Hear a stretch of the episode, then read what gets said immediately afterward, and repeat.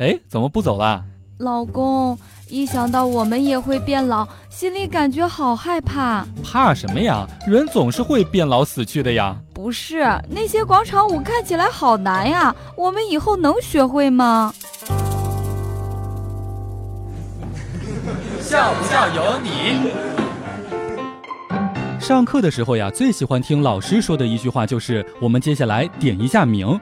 每一次听到这句话的时候呀，心里面就会暗爽，这节课没白上。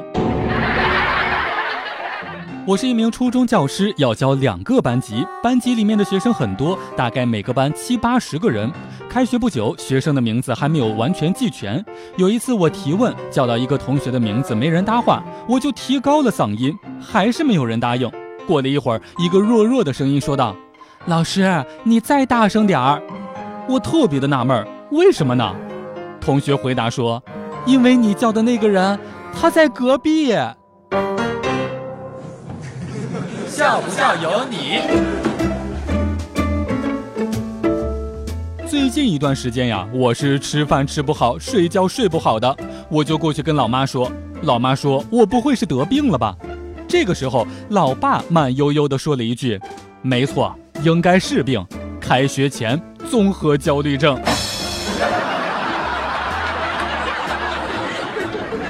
小学六年级刚开学，老师为了省事儿，让全班同学把名字写作业本上交上来，然后一个一个点名。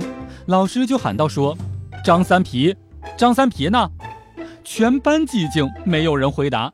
老师又重复了三遍，终于角落里面有一个弱弱的声音说：“老师，我叫张波。”每天两分钟，笑不笑由你。你要是不笑，我就不跟你玩了。